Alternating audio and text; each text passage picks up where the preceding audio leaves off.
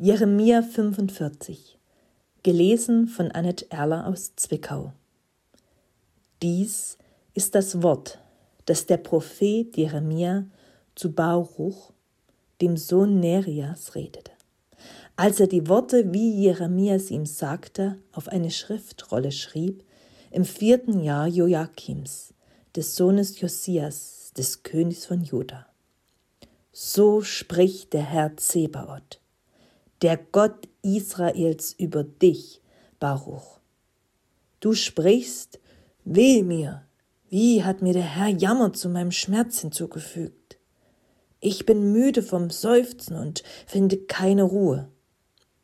Sage ihm, so spricht der Herr.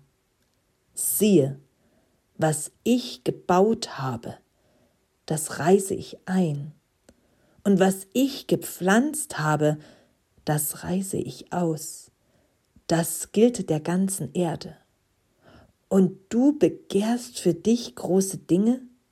Begehre es nicht, denn siehe, ich will Unheil kommen lassen über alles Fleisch, spricht der Herr.